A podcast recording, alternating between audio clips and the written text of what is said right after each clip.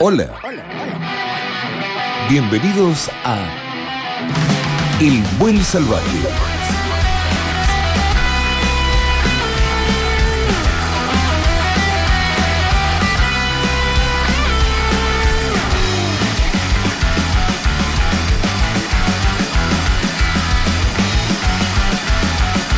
Walter Gaso te invita a ser parte de este clásico de Radio Andina, El Buen Salvaje.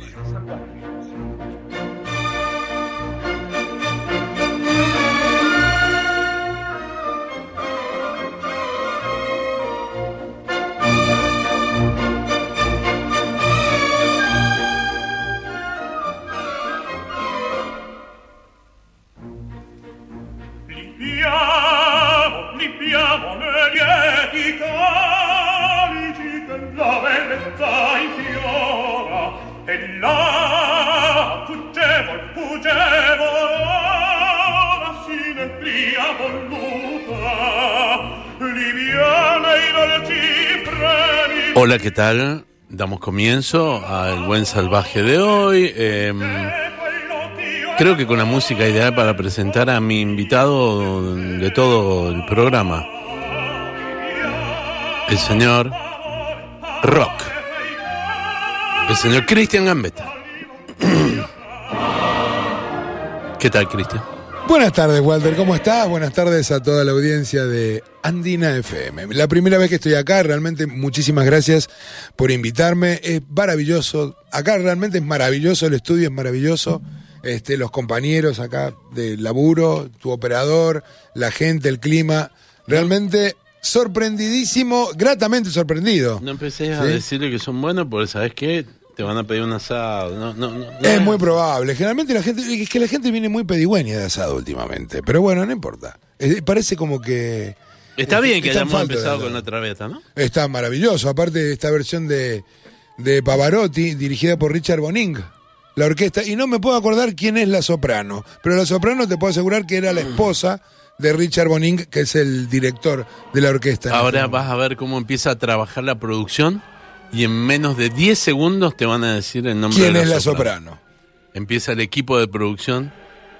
Escucha, mira, mira, mira cómo corre. A ver, a ver, a ver, a ver, a ver, a ver. Hijos del rigor, ¿no? Hijos del rigor, todo. Y se ríe, Sí, siempre sí, se cagan de- ríe, y se claro. empiezan a cagar y se, se pasan la pelota unos a otros. Unos a Claro. otros. Este- Bueno, antes que termine el programa me voy a enterar cómo se llama la, Claro. la- la soprano. Este disco se llamaba Duets, duetos de ópera. Y con esta, con esta aria, con este aria de ópera, que es el brindis de la Traviata, el brindisi, arrancaba ese disco, me acuerdo. Qué maravilla, ¿no? Sí. Qué lindo, ¿viste? Cuando la música clásica por los caminos del vino, eh, siempre, eh, o para los fines de años, ¿viste? Que toca la Claro. sinfónica. Sí, exactamente. ¿entendés? O cuando éramos Ileana, chicos. Ileana, ¿te acordás ahora? ¿Cómo cuando- se llama? Era Ileana Cotrubás. No, Sí, Ileana Cotrubás. no, era otra. No, no, no. No, acá otra. dice Ileana Cotrubás, ¿qué crees que te diga? No, era otra. Pero bueno, no importa. Por lo menos el disco al que yo hago referencia era otro. Era otro, ¿eh? Era otro. No era esa No. Ileana. Usted, mire, o sea que su producción. George de está-. Bueno, pero esto es bonito cuando lo ponen siempre, viste, en, lo- en los clásicos de fin de año que termina. Sí, exactamente. O cuando, ¿te acordás cuando éramos chicos que los Viernes Santos era música sacra y el sábado también? Sí, pero el Viernes Santo no era cantada. No, era todo Era instrumental. El sábado sí se ponía. Y sí, pues, el se podía. Gloria. Exactamente. Entonces, pero Sí, sí. eh, era todo instrumental. Era todo instrumental. Y a veces eran cosas así, pero eh, como el Mesías de Händel o, o la, la Pasión. sí, unas cosas pesadas. El Requiem de. Verdi. El otro día Sí. fui a ver eh, Postmortem, bien dicho. De, con, fui a ver a. Dylan. Joan Sutherland es la soprano. Sí, pero no es esta. Bueno, Bien. eh, fui a ver a Dylan. Ah, sí, ¿Viste? sí, que estuvo acá en Mendoza. Y, ajá, y le clavaron eh, media hora antes, apagaron las luces, y toda la gente. ¡ah! ¡Boom! Y largaron el Requiem de Verdi. Y claro, si el tema, el, el disco, todo está basado en postmortem, es lógico que te pongan el Requiem de Verdi. Claro. Muy inteligente el que maneja todo eso. Ni uno de los que estaba ahí sabían que era el Requiem de Verdi. No, seguro que no. ¿Y Sí. estaba ambientado el foyer como ambientó en Buenos Aires, con, como si fuera un velorio? Claro. Estaba todo ambientado, Sí, sí, ¿no? sí. Y era muy gracioso porque habían chicos y chicas que se pusieron a grabar y como yo había ido con mi hija y le digo, es Requiem de Verdi, dura como media hora. Claro. Entonces pues empecé a decir, bajen las cámaras, falta como media hora, se van a gastar toda la batería de los teléfonos. Claro, claro. Pero es lindo, hay que escuchar música, música clásica, te va formando. Sí, es que todo viene de la música clásica. Yo lo primero que empecé a escuchar cuando era chico en mi casa era justamente música clásica. Mi viejo un fanático de la música clásica, mi mamá bailarina de ballet. El primer disco que me pegó mal así fue el Baje Electrónico. Grabado en ese momento por Walter Carlos, hoy Wendy Carlos. Walter Carlos y su órgano como... No, no, como- ese era Walter y su órgano, no. Walter Carlos, que fue el autor también de la música de la Naranja Mecánica. Ah, mierda. Claro, no hay ningún hit. No. Laburó con Kubrick, el tipo también escribió la música del Resplandor. ¿Y qué Este, hacía? ¿Bach electrónico? Hacía Bach en el sintetizador Mu, que parecía una central Oh, telefónica. Bach electrónico, hubo dos volúmenes, volumen 1 y volumen 2. Y el tipo hacía Bach, ele- y mi, y mi papá me hacía escuchar. Este es Bach tocado por un sintetizador. Y esto es Bach, lo mismo tocado por una orquesta. El concierto brandenburgués, por ejemplo. Claro. Entonces ahí yo tuve la apreciación de ambas, de ambas músicas. Y era muy chiquito. De hecho, bueno, mi primer disco simple fue a los tres años. Y había una canción que me llamaba mucho la atención, que parecía hasta una canción para niños, que se llamaba All Together Now de los Beatles, que aparece en una película de dibujitos animados que es Submarino Amarillo. De Ese fue niños mi para claro. Eh, bah, sí, era un Sí. viaje psicodélico para niños. Este, ese fue mi primer disco simple. Después tenía un disco rojo del sello Calecita con el cumpleaños feliz. Y que al día de hoy, si todavía Ahí Le diste de comer a, a la familia de, de Charlie Alberti. ponele, ¿qué- ¿por qué? Pues el padre fue el que lo registró en, en la Argentina. ¿Ah, sí? Claro. Registró el cumpleaños feliz. No me diga. Claro.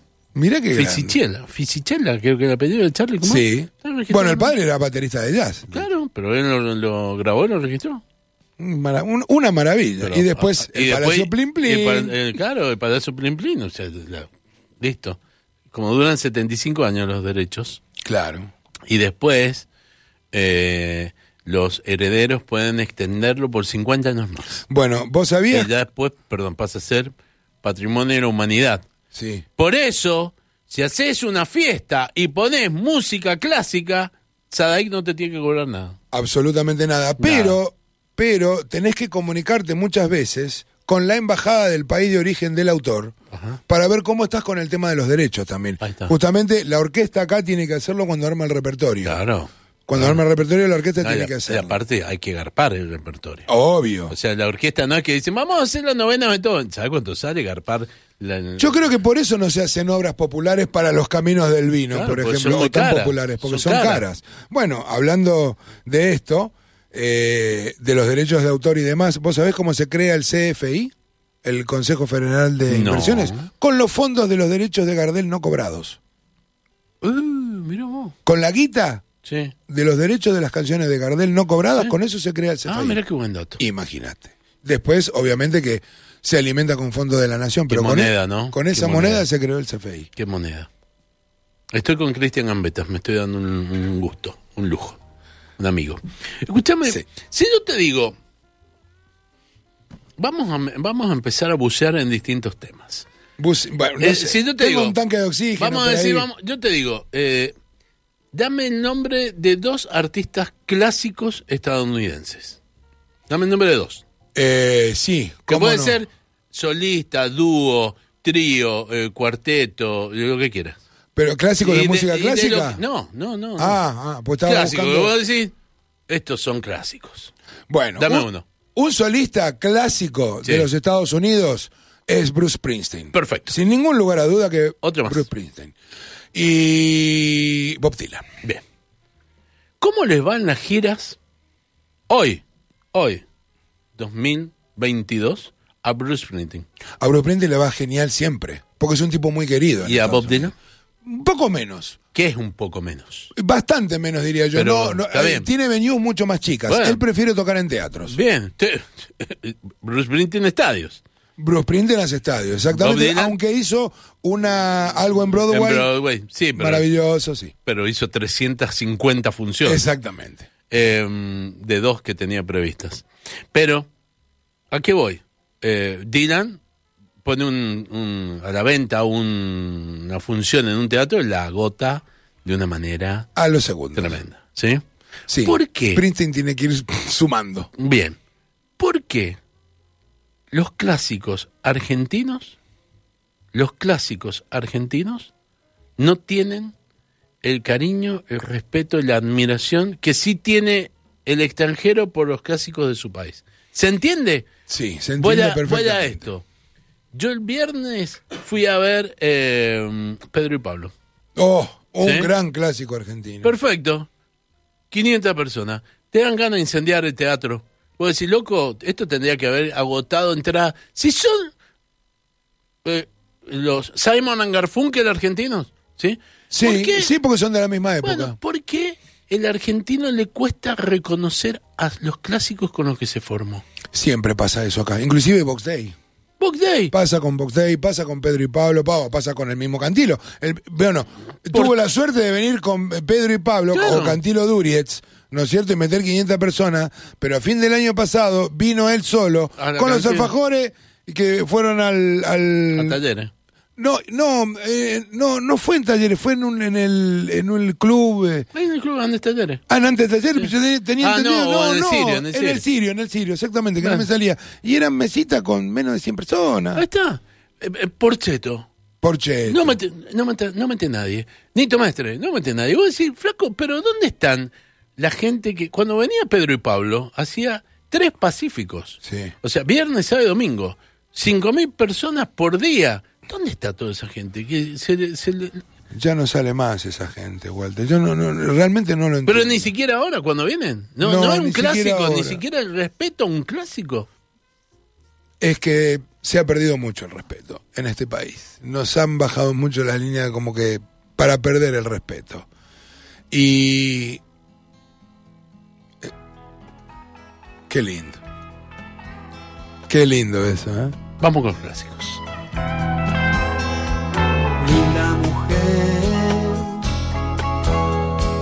piel de mi piel, acércate, pégate a mí, no arrugues más esa frente, no pienses más en la gente. Deja que vivan su vida y bien. Son igual que tú.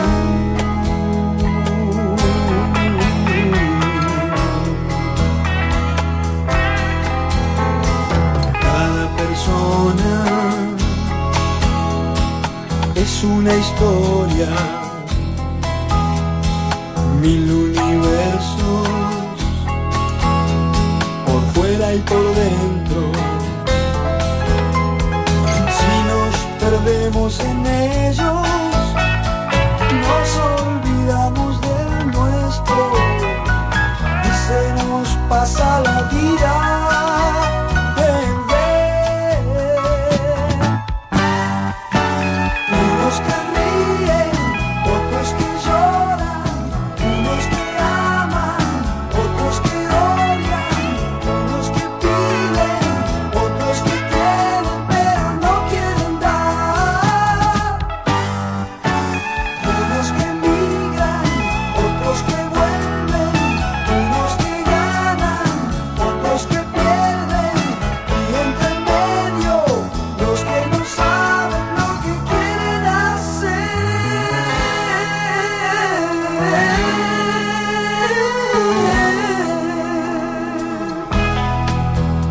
Clásico. De clásicos. Clásico, total. Clásico de Vos clásicos. imaginate si se juntara eh, Simon Garfunkel. Simon Garfunkel. Sin duda. ¿Cuánta gente? Y hacen una gira por los Estados Unidos, por Canadá. A donde sea. Vos fijate que muchos años después de, de separados se juntaron en, se tuvieron que juntar en el Central Park. Claro, loco. Claro, lo terminó garpando el gobierno eso, en el Central Park gratis por la cantidad de gente que iba. A mí me, me- me sorprende. Te juro que eh, por ahí está bien, capaz que una banda nueva, más desconocida, le falta rotación. Una banda establecida, una banda establecida cuando ya lleva 15, 20 años, que ya tiene su público. Sí. O decir, lo- le faltó guita, pero un, unas leyendas, loco, lo que te enseñaron, Nevia. Eh, Nevia, no sé, Nevia viene a ser Pablo, Soulé, ¿me entendés? Y vos decís, "Ay, vienen a ser patria. Viene y, y hacer pubs chiquitito para claro. 50 personas. Y vos decís, qué una locura. Yo me acuerdo cada vez que venía Goldín en su momento que venía el Soul. ¿Te acordás? Sí. Lo ponía bonito, pero era el Soul, era un pub, no dejaba de ser un pub. Morris estuvo en el Soul. Morris. Morris. Bueno, Cubero Díaz estuvo en el Soul. Vos ahora lo traes a Morris a un teatro y, No, hizo una lágrima. y tenemos que comer una pizza con él en Claro. el escenario. No va nadie. Bueno, eso, lo, eso le pasó a Fish en La Plata, que invitó a comer pizza a la gente en el escenario. Acá ni siquiera tocó. No, ni no siquiera tocó. abrió el escenario. No, no, no, no vendieron entradas. No, y el otro que nunca vendió entradas tampoco fue Ana Belén y Víctor Gabriel. Y Víctor Manuel, Y Víctor su Manuel. marido. Este- Eso es una locura. Yo me los encontré en la peatonal porque vinieron a Mendoza. Y estaban en la peatonal desayunando y la gente pasaba por el costado y nadie sabía que eran ellos porque no, no vendieron ni, ni 30 entradas. Vendieron. Aparte, las canciones que ha compuesto Víctor Manuel, el- el- las versiones que han hecho, ellos son los los que hacen la versión del hombre del piano en castellano de, de Billy Joel, que es Ah, maravillosa. El- la canción gustaba. Solo pienso en ti de Víctor Manuel, hay amor. Eh, Tantas cosas. De- después el disco que grabaron ellos dos junto a Miguel Ríos y Serrat, los cuatro sí. héroes de España y acá Miguel Río o Ana Belén y Víctor Manuel no, desconocidos. El único Serrat. Ah, ¿Cómo se llama el de los cuatro ese? El, de los discos? El gusto nuestro. El gusto nuestro. Eh, dijiste el hombre del piano. ¿Qué será de la vida de Guillermo Guido? Mm, ¿Te acuerdas que cantaba? sí, que cantaba y en Badía le cantaba. Sí, Guillermo Guido. Y que, que lo imitaba, Nito Artazo lo imitaba y le iban saliendo los cuernos así a Nito Artazo cada vez que iba a cantar, a medida que iba cantando la canción. Dios mío, no sé. Yo te voy a perdonar. Ese era Guillermo Guido. Y cantaba, claro, cantaba Claro. el del piano, el de Piano Man. De Piano Man. O, o de, bueno, de Oldra, ya sabemos que cuál que fue de la vida. O de Sergio Víctor Palma, el boxeador cantante. ¿Qué será de la vida de él? O de los tíos queridos, no sé. Yo por ahí me pongo a ver en YouTube de Los tíos queridos. Me tiraste una, Claro. un misil para la historia Los tíos tiempo. queridos. El otro Qué día bárbaro, una cosa boludo. de los tíos queridos, me quería morir. Había un disco, los otros días lo tuve en mi mano, un vinilo que se llamaba eh, Los famosos a la luna. Sí, Palito eran- Ortega estaba. Era, era un, era Con un y mix. Carlos Viso y Conexión Claro. número 5. Era sí, sí, sí, como. Un, un mix, ¿no? Sí, yo lo tuve disco.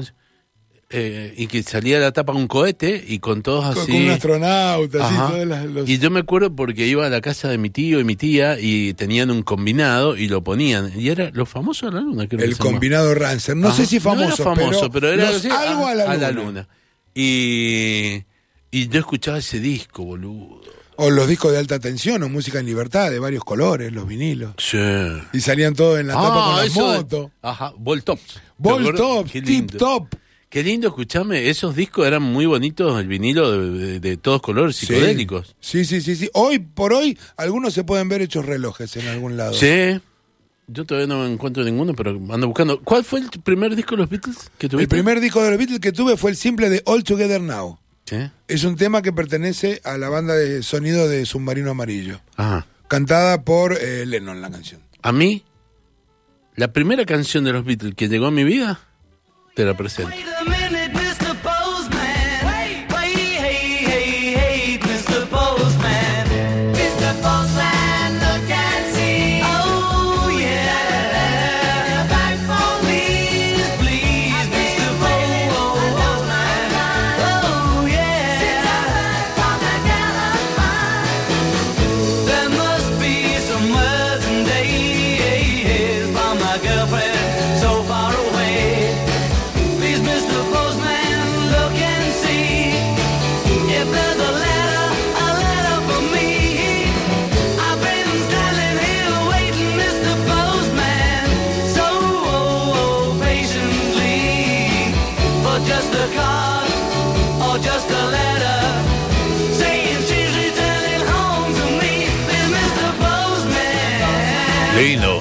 Pero eh, a mí me gustaba la versión, esta está buena, pero La de los Carpenters. Eh, ah, la de los Carpenters es genial. Y después con la con los años la de el cuarteto Nos.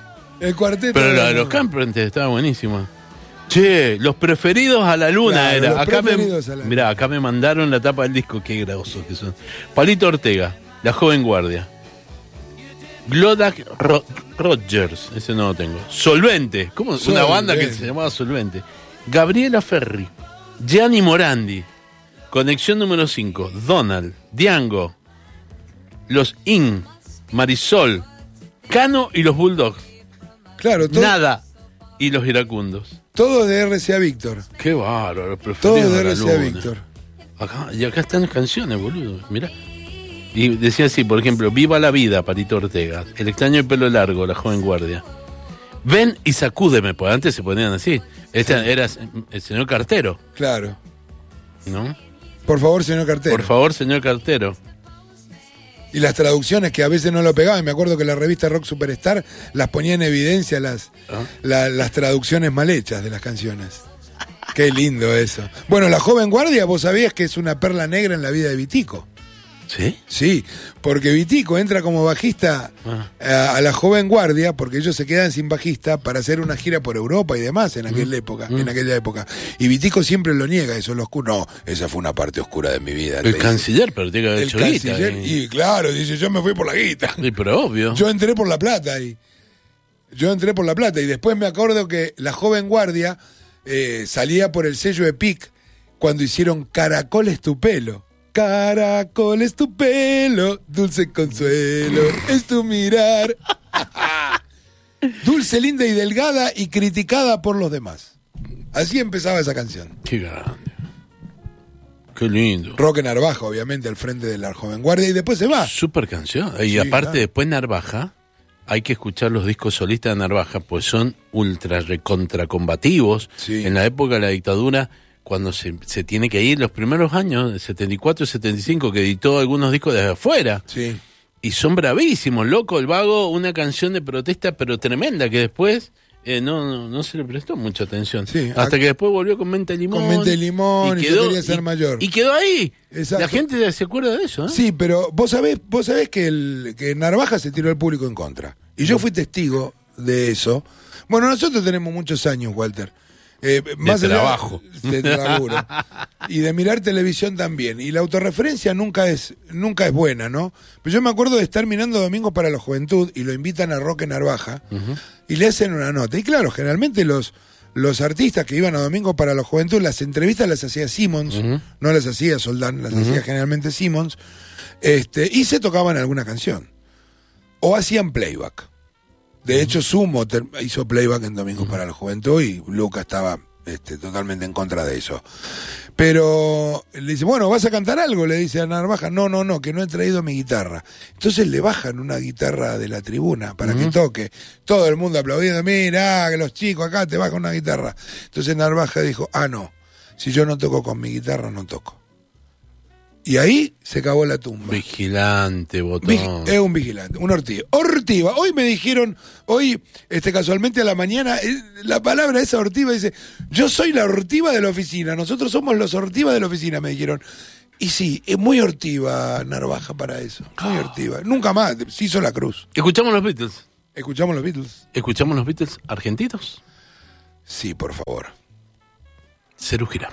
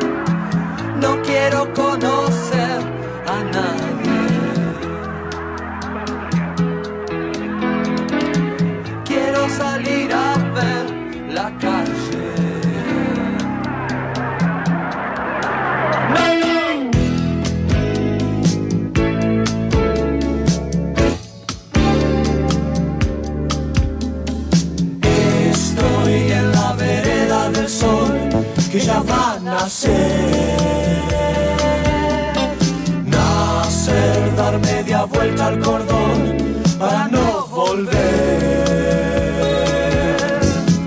Mira toda la fiesta de afuera. Buscando la emoción verdadera. Lejos los barcos llevan la fiesta hacia el mar.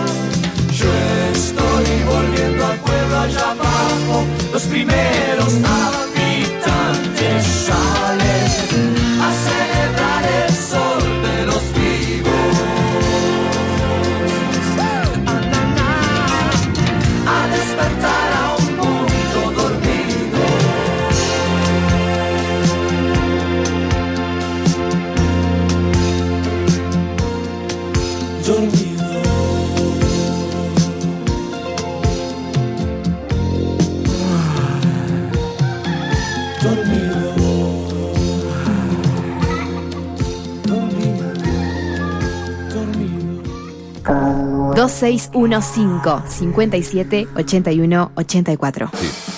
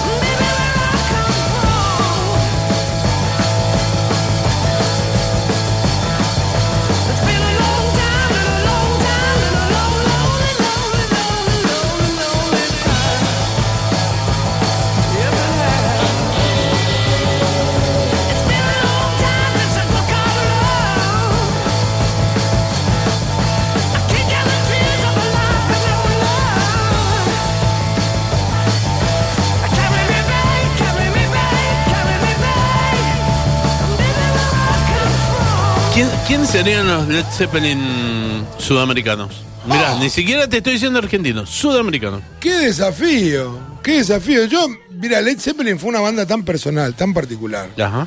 que no, no, no sé, no, no, no, no, no le encuentro, no le encuentro un parangón realmente. En Sudamérica no se lo encuentro. Si usted lo hizo en algún momento, realmente lo admiro, Gaso. Pero No, no, no, Led por Zeppelin eso no te estoy preguntando, porque digo- Además, Black Sabbath, Deep Purple, le puedo decir. Los Beatles. Lo- Los Beatles, Los con Stones. Shakers, sí, eso se lo digo. Bueno, los Stones últimamente, un montonazo. Pero Led Zeppelin es una banda tan personal y tan particular que muchos la quisieron imitar. Y yo creo que la única banda, la única banda zeppeliniana que existió, existe y va a existir nunca jamás, es una muy nueva, que tiene muy pocos años y son americanos, que son los Greta Van Fleet. Gracias, Gambetta, por estas palabras. Nada más que... Gracias por estas palabras. Y pobre, por encima cobran por... Eh, se quiere hacer Led Zeppelin. Ojalá. Ojalá. ¿Vos escuchaste cuando le preguntan a Robert Plant por Greta Van Fleet? Y el tipo dice, lo odio porque canta como yo a los 20 años. Yo querría cantar así. O sea que el tipo hasta los admira. Es maravilloso. El baterista suena más a John Bonham que el hijo de Bonham. Ahí está, ahí está. Y encima de este tema que es maravilloso, Highway Tune.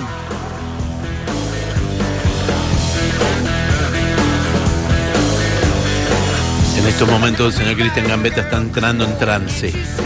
Qué buenos son, por Dios. Qué bueno. Está y sí, ah, haciendo yo hago todo, todo. Air Battery. Batería abajo, Air todo, Battery. aire, todo está en trance en Gambetta. Aparte, Subilo, subilo, subilo. la voz. Está, más en trance ahora. So sweet, so fine, so nice. Oh Y ahí viene el grito, ¿eh? Se viene el grito. Ahora. Increíble. Y la canción Safari Song. ¡Oh! ¡Qué cosa más bonita! Por ¿Viste? Dios. ¿Viste? Y, fueron, y hay una señora que se llama Greta Van Fleet en el barrio de ellos. Claro. Y ellos fueron y le pedí- fueron a pedir permiso para usar el nombre. Son maravillosos. En realidad es Greta Van Fit. Claro. Pero para no terminar de cracharla, le pusieron flit. Bueno, de- de- claro, de hecho, Led Zeppelin en algunos lados tuvo que cambiar el nombre porque no le permitían usar este, el nombre Led Zeppelin. La, la, la- una heredera del balón. Ahí está Safari Song, mirá qué lindo. Escucha, Una heredera de, del globo. de- claro, de- del que creó el Zeppelin, del varón von Zeppelin. Este, cuando vio la, la foto del Zeppelin prendiéndose fuego, les quiso hacer quilombo y un montón de cosas más. Y en algunos lados se llamaron tangerine, se llamaron mandarina ellos. Era como McCartney cuando iba a los hoteles y firmaba Rocky Raccoon o. Johnny Ramone, que de ahí es donde sacan los Ramones el nombre de su banda. Hay eh, los enanitos verdes. Un día tocaron en Mendoza como los selenitas. Selenitas. Claro. Porque ya tenían el contrato firmado con la EMI y con Ohanian. Ajá. Entonces vinieron a Mendoza y dijeron, ¡eh, toquen porque no tocan! eh, eh". En el- la Caracol, en la Galería Caracol. O- Un domingo a la tarde. O Charlie García cuando salía de gira con Giovanni Los Plásticos. Totalmente. y, y los enanos llenaron de afiches esos afiches que se pegaban en los, Sí. en los en, En la vidriera. en los postes, en la vidriera Claro. que tenían el, el, el sellito, ¿viste? De la Sí, capital. claro, decía, los selenitas en concierto.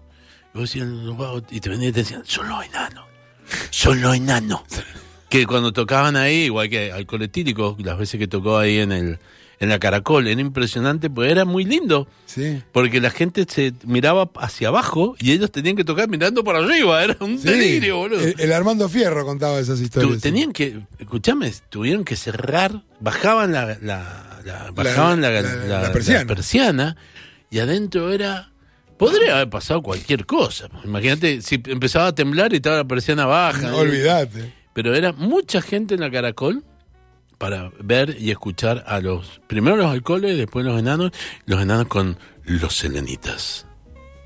Qué lindo. Qué divino, Qué linda ¿no? historia. Claro, Es- selenitas son los habitantes de la luna. Porque no podían, ya estaban haciendo truchos para, Está bien. para los vagos, para los amigos. Claro. Y esos cambios son lindísimos.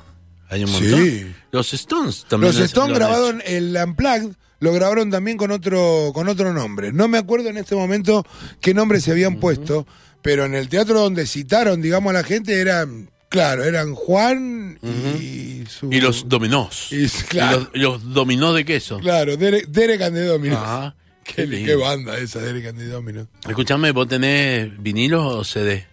Tengo ambos, sí, tengo ¿Qué- ambos. ¿Y qué tenés más? CD. Más Tenía CD. más vinilos, pero bueno, con el correr de los años fueron así desapareciendo, algunos vendidos, otros regalados. Me quedé con una parte muy selecta y con lo más afectivo, pero CD, sigo, de, de todas maneras, sigo comprando CD, lo hago usados con un dealer, que tenemos un dealer ahí que que en, en la quinta sección que y los consigue en muy buen estado. Me he comprado no hace mucho algunos maravillosos que, que no tenía, inclusive trato de conseguirlos importados o algunas ediciones especiales. El otro día yo me quise comprar un CD y casi me echan a mi casa. ¿Por qué? Por si me decían, ¡Otra vas a seguir trayendo discos! Pero cuando. Pero yo, los que les digo, ojo que no todo está en Spotify. Claro, No, aparte todo el sonido no es lo mismo. El- el- Eh, aparte, el, so- el sonido del CD es inigualable. Es mejor que el de vinilo. sí, Porque vamos a hacer la siguiente Sí. aclaración. Para escuchar en vinilo, y que todos te dicen, oh, el vinilo, vinilo. Primero, ¿qué tiene que tener? Bandeja, Bandeja de la puta hostia. madre. Espacio para poder poner los parlantes de la mía, así tremendos parlantes, con buen espacio. Sí. ¿sí? Unos técnicos, encaje de madera y todo lo que quieras, ¿no?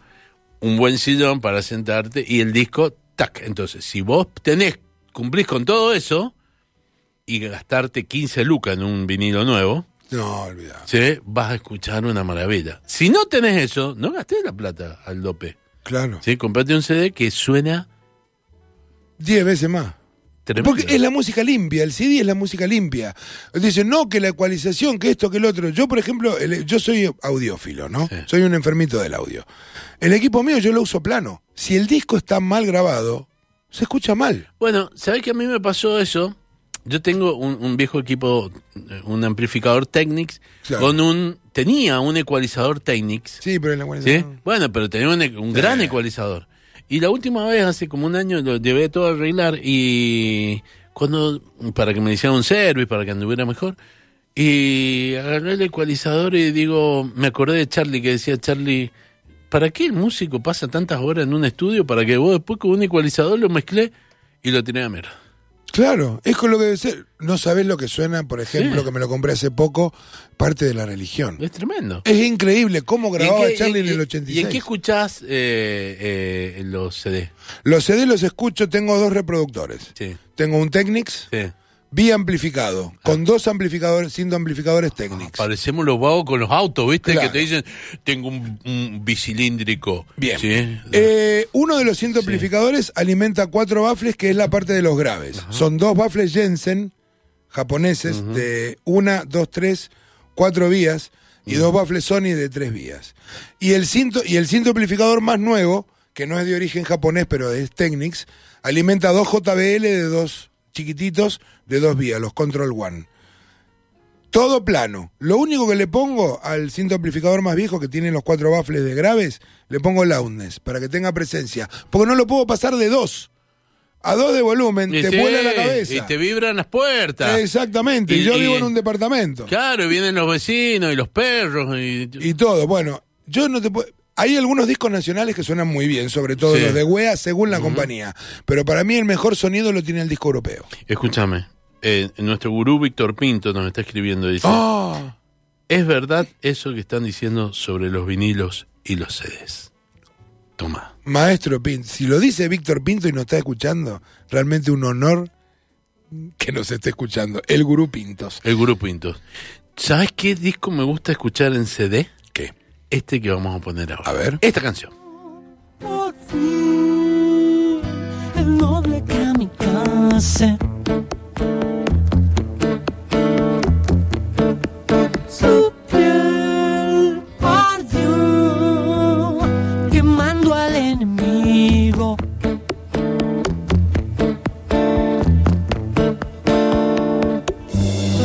Al ser tocado